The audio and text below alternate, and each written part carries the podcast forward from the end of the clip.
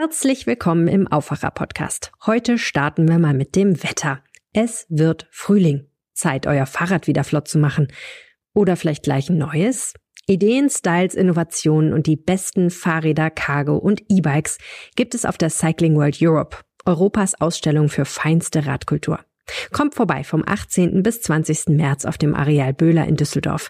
Mehr Infos zum Programm gibt's auf cyclingworld.de und das ausführliche Wetter gibt's natürlich gleich am Ende dieser Episode. Die Idee war eine Zeit lang, denke ich, ist auch sehr menschlich, dass man so sehr gehofft hat, dass zumindest Corona sich auch mit all den schrecklichen Folgen für Wirtschaft, für Gesellschaft, für Kinder sich irgendwie verflüchtigt. Aber leider tut das Virus einfach der deutschen Politik diesen Gefallen nicht. Also doch kein Freedom Day am 20. März. Die Corona-Zahlen sind einfach viel zu hoch.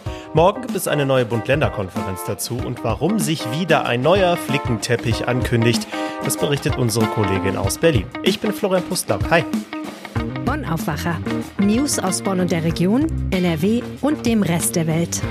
NRW-Ministerpräsident Hendrik Wüst wird jedenfalls maximal aus einem Hotelzimmer in Jerusalem an dieser Schalte teilnehmen können. Er wurde während seiner Israelreise positiv auf Corona getestet. Ja, so schnell kann es gehen derzeit. Wie Wüst NRW jetzt aus der Quarantäne regiert und worum es eigentlich bei diesem Israel-Besuch gehen sollte, das hört ihr später hier im Podcast. Und bevor wir starten, gerne nochmal der Hinweis, dass ihr uns eine Bewertung dalassen könnt in eurer Podcast-App. Das geht ganz schnell. Zum Beispiel könnt ihr bei Spotify einfach stärken Sterne vergeben, ganz anonym und blitzschnell, das würde uns freuen. Und jetzt die Meldungen aus Bonn und der Region. Die Stadt Bonn hat damit begonnen, den Cityring zu kappen. Eine Baufirma hat am Dienstagmorgen die ersten Schilder am Kaiserplatz aufgestellt. Die neue Verkehrsführung gilt ab sofort. Dabei hatte die Stadt es anders angekündigt. Das erste Durchfahrtverbotenschild prangt nun an der Kreuzkirche am Kaiserplatz. Ausnahmen gelten lediglich für Linienbusse und Fahrräder. Ein zweites Schild folgt vor der Maximilianstraße. Autofahrer dürfen dort demnach nicht mehr passieren. Wer über die Kaiserstraße kommt, gelangt nicht mehr auf direktem Wege zum Hauptbahnhof oder in die Bonner Nordstadt. Insgesamt sollen 30 neue Verkehrsschilder aufgestellt werden. Die Wesselstraße ist dann nur noch für Anlieger und Anlieferfahrzeuge, Fahrradfahrer und Fußgänger passierbar. Der Abschnitt zwischen der Maximilianstraße und Wesselstraße sowie der Straße am Hauptbahnhof soll der Fußgängerzone zugehörig werden. Zunächst hatte die Stadt angekündigt, dass auf die Schilder erst noch Fahrbahnmarkierungen folgen würden und erst danach auf die neue Verkehrsführung umgestellt werde. Nun teilte die Stadt mit, dass diese bereits mit dem Aufstellen der Schilder gelte, bevor die neuen Markierungen fertiggestellt werden. Die meisten Fahrer hielten sich am Dienstag nicht an die neuen Durchfahrtverbotenschilder. Die Gesamtkosten für die Kappung liegen zwischen 16.000 und 20.000 Euro. Auf der A3 hat sich bei St. Augustin am Dienstagnachmittag ein schwerer Verkehrsunfall in Fahrtrichtung Köln ereignet. Der 68-jährige Fahrer eines Sattelzugs war nach Angaben der Polizei gegen 13.30 Uhr auf Höhe der Ortschaft Dammbruch kurz vor dem Autobahnkreuz Bonn-Siegburg auf ein Stauende aufgefahren und dort mit einem Auto zusammengestoßen, in dem eine vierköpfige Familie saß. Bei dem Unfall sind nach Angaben der Einsatzkräfte alle vier Insassen des Autos verletzt worden. Der 29-jährige Fahrer und ein 57 50-jähriger Beifahrer wurden leicht verletzt. Zwei Frauen im Alter von 27 und 57 trugen schwere Verletzungen davon. Eine der Frauen auf der Rückbank des Fahrzeugs war im Fahrzeug eingeschlossen und wurde von der Feuerwehr befreit. Der Pkw war langsam auf das Stauende zugerollt, als der 40-Tonner auffuhr. Der Stau hatte sich zuvor aufgrund einer Baustelle bei Loma gebildet. Die A3 war zeitweise gesperrt für 19 Euro durch das gesamte VRS-Gebiet mit dem ÖPNV. Das will die Ratskoalition allen Bonner Schülern ab dem kommenden Schuljahr ermöglichen. Finanziert werden soll das neue Ticket vor allem über zusätzliche Einnahmen, etwa durch die Erhöhung der Gebühren für Parkplätze sowie Anwohnerparken. Strittig ist noch, ob auch externe Schüler in den Genuss des günstigen Tickets kommen werden. Grüne und SPD sehen hier vor allem den Rhein-Sieg-Kreis in der Pflicht, eigene finanzielle Lösungen zu finden. Lauwarme Temperaturen und viel Feuchtigkeit in der Luft sorgen offenbar dafür, dass sich Mücken bereits jetzt vermehrt in der Region ausbreiten. Auch die gefürchtete asiatische Tigermücke ist in der Region angekommen. Wie der Insektenforscher Ximo Mengual vom Museum König in Bonn bestätigt, nistet sich der exotische Blutsauger jetzt auch im Großraum Bonn ein. Er habe bereits einige Exemplare einsammeln können. Für gewöhnlich treten Mücken erst ab Anfang Juni vermehrt auf, doch viele Menschen beklagen sich jetzt schon über viele Stiche der kleinen Plagegeister. In der Facebook-Gruppe Unser schönes Alfter melden Anwohner ungewöhnlich viele und große Stiche bei Mensch und Tier. Und jetzt zu unserem ersten Thema hier im Aufwacher. Es würde ja so gut passen. Am Sonntag ist Frühlingsanfang, der 20. März. Das Wetter wird voraussichtlich richtig gut, also ein perfektes Wochenende, um einen Großteil der Corona-Maßnahmen einfach mal hinter uns zu lassen. Möchte man meinen. Doch ausgerechnet jetzt schießen die Corona-Zahlen wieder nach oben und morgen am Donnerstag steht mal wieder eine richtungsweisende Bund-Länder-Konferenz dazu an. Und darüber spreche ich jetzt mit der Leiterin des Parlamentsbüros der Rheinischen Post, Kerstin Münstermann. Hallo nach Berlin. Hallo aus Berlin. Wie steht es denn um, ja, den sagenumwobenen Freedom Day, den viele jetzt für den 20. März gefordert hatten? Kurz gesagt ist der Freedom Day abgesagt und zwar aus mehreren Gründen. Du hast es schon angedeutet, also die Inzidenz Inzidenzen sind auf einem Rekordniveau. Die Todeszahlen schwanken zwischen 200 und 300 jeden Tag. Auch das ist sehr viel. Die Infektionen nehmen einfach nicht ab. Die Zahl der PCR-Tests steigt, aber die der positiven PCR-Tests auch. Und deswegen ist zwar das der Wunsch gewesen der Politik, zusammen mit dem Frühling auch das Ende dieser wirklich leidigen Pandemie einzuläuten, aber es hat halt einfach nicht funktioniert. Und jetzt ist der Freedom Day für den Sonntag äh, definitiv abgesagt. In dieser Woche ringt der Bundestag um ein Infektionsschutzgesetz. Und auch darum wird es morgen bei der äh, Bund-Länder-Runde gehen, denn ähm, auf einmal sind die Länder in der Pflicht und die finden das gar nicht so gut. Was ist denn vorab schon so ein bisschen durchgesickert? Worum wird es morgen bei der Bund-Länder-Konferenz genau gehen? Also um welche Maßnahmen? Der Freedom Day ist ja dadurch entstanden, dass das Infektionsschutzgesetz, das dem Bund quasi das Recht gibt, viele Maßnahmen zu verhängen, am 19. März ausläuft. Und deswegen wurde der 20. März so zum Freedom Day ausgerufen, was in Zeiten des Krieges in der Ukraine ja auch eine besonders schlechte Bezeichnung ist. Aber es war eben einfach das Ende der, der äh, Bundesmaßnahmen. Und jetzt hat man äh, auf Seiten der Ampelregierung hier in Berlin ja ein neues Infektionsschutzgesetz ähm, erarbeitet. Das will man äh, in den Bundestag einbringen und will es am Freitag verabschieden. Und damit laufen eigentlich die meisten Bundesmaßnahmen sowie Kontaktbeschränkungen oder 2G, 3G-Regelungen einfach aus. Und jetzt wird es darum gehen, dass die Länder äh, am Donnerstag nochmal ganz deutlich machen, was sie denn noch gerne in diesem Gesetz verankert hätten. Also, dass man eben etwa doch hineinschreibt, wo es noch verbindliche Maskenpflichten geben kann. Denn jetzt bisher steht nur drin, in der Bahn vor allem und äh, nicht etwa im Supermarkt. Und es wird den Ländern darum gehen, dass man, obwohl man vielleicht kein Corona-Hotspot ist, irgendwelche Maßnahmen in die Hand kriegt, um effektiver das zu bekämpfen, was immer noch unter uns ist, leider, nämlich das Virus. Was die Regeln jetzt speziell hier in NRW angeht, müssen wir auch noch auf Montag warten. Dann soll die neue Corona-Schutzverordnung hier für unser Bundesland kommen. Jetzt sprechen ja einige Länder auch darüber, die jetzigen Maßnahmen nochmal zu verlängern, zum Beispiel bis Anfang April. Aber wir steuern ja auch auf die nächsten Rekorde bei den Infektionszahlen zu. Müsste man nicht jetzt eigentlich auch eine Kehrtwende machen und sagen, die Lockerungen von Anfang März, die waren eigentlich schon zu viel? Ja, das ist interessant, das Thema äh, Anfang April, du hast es angedeutet. Das ist jetzt so ein bisschen das äh, Hintertürchen, denn es gibt eine Übergangsfrist. Bis zu diesem Zeitpunkt, bis zum 2. April, laufen diese Maßnahmen äh, aus, aber in dieser Zeit sind sie also quasi noch gültig und genau diese Zeit wollen die Länder jetzt nutzen, um sich zu beraten und ehrlich gesagt auch ein bisschen das Prinzip Hoffnung anzuwenden. Möglicherweise haben wir jetzt also eine neue Welle bereits wieder überschritten. Ähm, es gibt gewisse Faktoren, die darauf hindeuten. Die Zahl der äh, Hospitalisierung, also die Zahl der Krankeneinweisungen, ist nach wie vor nicht so hoch. Und in den Länderparlamenten äh, gibt es etwas die Hoffnung, dass man sagt, gut, vielleicht ist das jetzt noch mal ein kurzes Anziehen und dann sagt es aber wieder ab bis Anfang April April, denn wenn wir ehrlich sind, irgendwann im April ist Ostern und die Vorstellung, dass wir das wie letztes Jahr auch haben, dass es also Diskussionen um eine Osterruhe gibt oder wieder in Verschärfungen im Tourismus, das will sich wirklich niemand mehr vorstellen.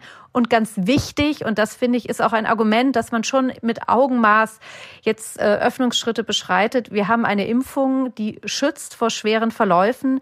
Und würde die Impfkampagne noch ein wenig mehr Leute erreichen, dann wäre viele Diskussionen, könnte man sie weglassen. Jetzt frage ich mich auch, wenn man sich mal so umhört und umschaut, nicht nur im privaten Umfeld, sondern von mir aus auch überregional, Wann wird denn der Zeitpunkt kommen, wo zum Beispiel auf so Maßnahmen wie Quarantäne verzichtet wird? gerade auch um die Wirtschaft oft abzuhalten, weil viele Firmen, die kommen bei den hohen Infektionszahlen personell auch immer wieder an ihre Grenzen. Das stimmt. Ähm, die Wirtschaft ist auch einer der Akteure, die vor allem verlässliche Regeln anmahnt. Also wenn es nach der Wirtschaft ginge, hätte man das Infektionsschutzgesetz gerne noch äh, vielleicht einen Monat beibehalten, einfach um Verlässlichkeit zu haben. Aber äh, um Quarantäneregeln aus Sicht von Karl Lauterbach, äh, wenn man krank ist, dann darf man keine weiteren Menschen treffen. Deswegen wird es diese Quarantäneregeln sicher noch eine Zeit lang geben. Und das sehen auch die Länderministerpräsidenten nicht anders. Hm. Jetzt nach zwei Jahren Pandemie und natürlich auch zwei Jahren Corona-Politik hast du in Berlin viel Erfahrung gesammelt natürlich. Was erwartest du jetzt von den kommenden Wochen in Deutschland? Droht uns wieder ein völlig unübersichtlicher Flickenteppich? Der Flickenteppich ist in dem neuen Infektionsschutzgesetz sozusagen vorprogrammiert. Denn die Idee ist ja, und äh, Karl Lauterbach hat das selber äh, gesagt, das sei auch seine Idee gewesen, das sei nicht nur eine, ein Zugeständnis an den Koalitionspartner FDP gewesen, dass man äh, äh, Maßnahmen freigibt für sogenannte Corona-Hotspots. Die sind aber nicht genau definiert. Das heißt, es gibt keine verbindliche Regelung, was ist denn eigentlich ein Hotspot? Mit dem Ergebnis, dass jedes Bundesland das für sich selber definieren kann und wird. Und in dem einen Land müssen die Schüler dann noch Maske tragen, in dem anderen nicht. Äh, wenn an Ostern äh, Bürger aus Deutschland in andere Bundesländer reisen, wird man sich umgucken und denken, oh halt, hier ist aber etwas äh, noch gar nicht möglich, was bei mir zu Hause schon völlig an der Tagesordnung ist. Unterm Strich Lockerung ja, aber das jetzt einfach aus der Hand zu geben aus Bundessicht ist ein Fehler in meinen Augen. Das klingt irgendwie frustrierend, muss ich sagen oder? Die Politik ist ja leider gerade getrieben von zwei Riesenkrisen, nämlich immer noch Corona. Und das Bedürfnis ist, glaube ich, so riesengroß, dass man das so gerne loswerden würde angesichts der noch viel größeren Krise, nämlich des, des schrecklichen äh, Ukraine-Kriegs, des Angriffs von Russland auf die Ukraine mit all den Implikationen, die das hat. Und die Idee war eine Zeit lang, denke ich, ist auch sehr menschlich, dass man so sehr gehofft hat, dass zumindest Corona sich auch mit all den schrecklichen Folgen für Wirtschaft, für Gesellschaft, für Kinder sich irgendwie verflüchtigt. Aber leider tut das Virus einfach äh, der deutschen Politik diesen Gefallen nicht. Und man kann es nur immer wieder sagen, der Impfstoff ist da. Wenn die Leute sich nicht selber impfen lassen, dann wird es auch ähm, noch weiter unter uns bleiben. Vielen Dank für deine Infos, Kerstin Münstermann. Sehr gern. Mehr dazu findet ihr bei uns in den Show Notes und der Hinweis, dass es bei der Bund-Länder-Konferenz natürlich auch zu einem großen Teil um den Umgang mit Ukraine-Geflüchteten gehen wird. Schaut gerne jederzeit auf RP Online, dort findet ihr viele Berichte rund um den Ukraine-Krieg und dessen Folgen. Wie schnell das in diesen Tagen mit einer Corona-Infektion gehen kann, das erlebt auch NRW-Ministerpräsident Hendrik Wüst selbst, denn der regiert derzeit aus einem Hotelzimmer in Jerusalem. Er hat sich auf seinem Israel-Besuch mit Corona angesteckt. Wir sprechen jetzt mit Martin Kessler, Leiter des Politikressorts der Rheinischen Post, der Wüst und seine Delegation auf dieser Israel-Reise begleitet. Deswegen bitten wir die Tonqualität auch etwas zu entschuldigen. Hallo Martin. Hallo. Wo erreichen wir dich gerade? Ich bin jetzt gerade in Tel Aviv, der ähm, Geschäftsmetropole Israels und habe einen Blick auf die Skyline dieser Stadt ähm, und kann auch sogar das Meer im Hintergrund sehen. Dann kannst du diese Israel-Reise auf jeden Fall etwas mehr genießen als Hendrik Wüst, nehme ich mal an. Wie geht's denn dem NRW-Ministerpräsidenten? Es geht ihm soweit gut, nach eigenen Angaben. Er hat am Sonntag, wie wir alle, diesen obligatorischen Test am Flughafen gemacht. um halt da früher rauszukommen, macht man noch einen zweiten Test, der einen dann befreit tatsächlich. Aber am Montag hat sich herausgestellt, dass der erste Test positiv war. Und dann musste er nochmal einen Test machen, der war auch positiv. Also insgesamt drei Tests, einen negativ, zwei positiv. Aber das reicht dann aus. Und dann muss er sich nach ähm, Auflagen der israelischen Gesundheitsbehörden in Isolation begeben und hat also nur noch ganz beschränkten Kontakt nach Hause. Das ist schon etwas kurios, weil NRW wird jetzt fürs Erste aus dem berühmten Jerusalemer King David Hotel regiert. Wie kann ich mir das vorstellen? Das muss man sich so vorstellen, dass ähm, der Ministerpräsident ähm, in einem Hotelzimmer ist, dieses Hotelzimmer nicht verlassen darf. Das Essen wird ihm gebracht und den ähm, einzigen Kontakt zur Außenwelt hat er über sein Smartphone und über sein iPhone, über sein ähm, iPad. Und nach draußen kann er eigentlich nur schauen, indem er aus dem Fenster rausguckt. Er darf das Hotel nicht verlassen und ist aber arbeitsfähig und ähm, kann eben über Smartphone, iPad und so weiter mit der Außenwelt kommunizieren. Wie sieht das denn jetzt auf den offiziellen Terminen aus, die gebucht wurden vorab? Gibt es jemanden, der Hendrik Wüst vertritt? Ja, und zwar der Staatssekretär ähm, Marc Speich vertritt ihn der, der ist Leiter der Landesvertretung Nordrhein-Westfalen in Berlin und in Brüssel und er macht den Job sehr gut. Ähm, er ist sehr gewandt, er spricht sehr, sehr gut Englisch, ist auch witzig, trotzdem zurückhaltend. Also insofern haben die ähm, einzelnen Stationen, wo wir eigentlich zusammen hingehen sollten mit dem Ministerpräsidenten, ähm, einen sehr guten Ersatz gefunden. Sind natürlich immer ein bisschen enttäuscht, weil halt nicht der Ministerpräsident selbst da ist, aber das ist natürlich verständlich, weil er sich infiziert hat. Es ist ja tatsächlich auch die erste außereuropäische Reise von Hendrik Wüst als NRW-Ministerpräsident.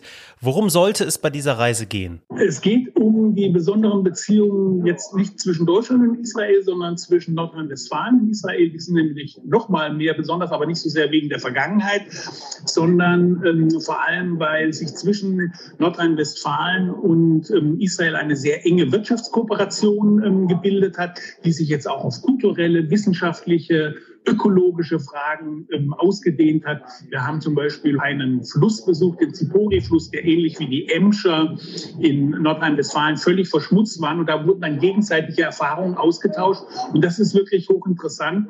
Und ein zweiter Punkt sind die ähm, Start-up-Szene in Israel, die ja weltbekannt ist, nach Silicon Valley mit die prominenteste und erfolgreichste. Und da wollen natürlich insbesondere mittelständische deutsche Unternehmen, die den Zugang zum Weltmarkt haben, mit diesen israelischen innovativen Firmen eng zusammenarbeiten. Im Mittelpunkt steht natürlich auch die Erinnerungskultur. Hendrik Wüst hat vor seinem positiven Corona-Test zum ersten Mal die Holocaust-Gedenkstätte Yad Vashem besucht.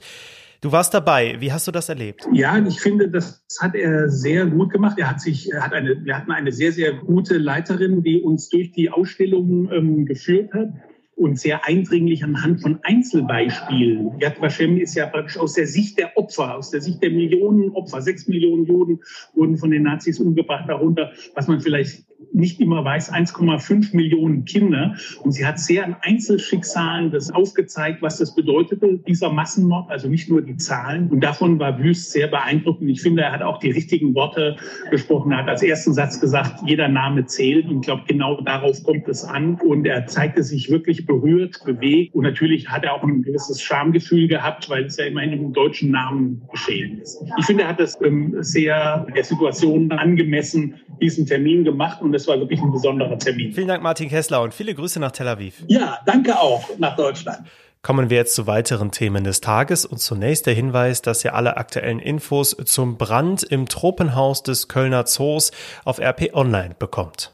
Zwei schwere Verbrechen sorgen derzeit für Aufregung in NRW. Zum einen wurde bestätigt, dass es sich bei der in einem Krefelder Keller eingemauerten Frauenleiche um die vermisste Anna S. aus Gelsenkirchen handelt. Das wurde jetzt bestätigt. Der Fall ist bislang als Mord ohne Leiche bekannt gewesen. Und in Düsseldorf ist eine Frau auf einem Hotelschiff am Rheinufer vergewaltigt worden. Zwei Verdächtige sitzen jetzt in Untersuchungshaft.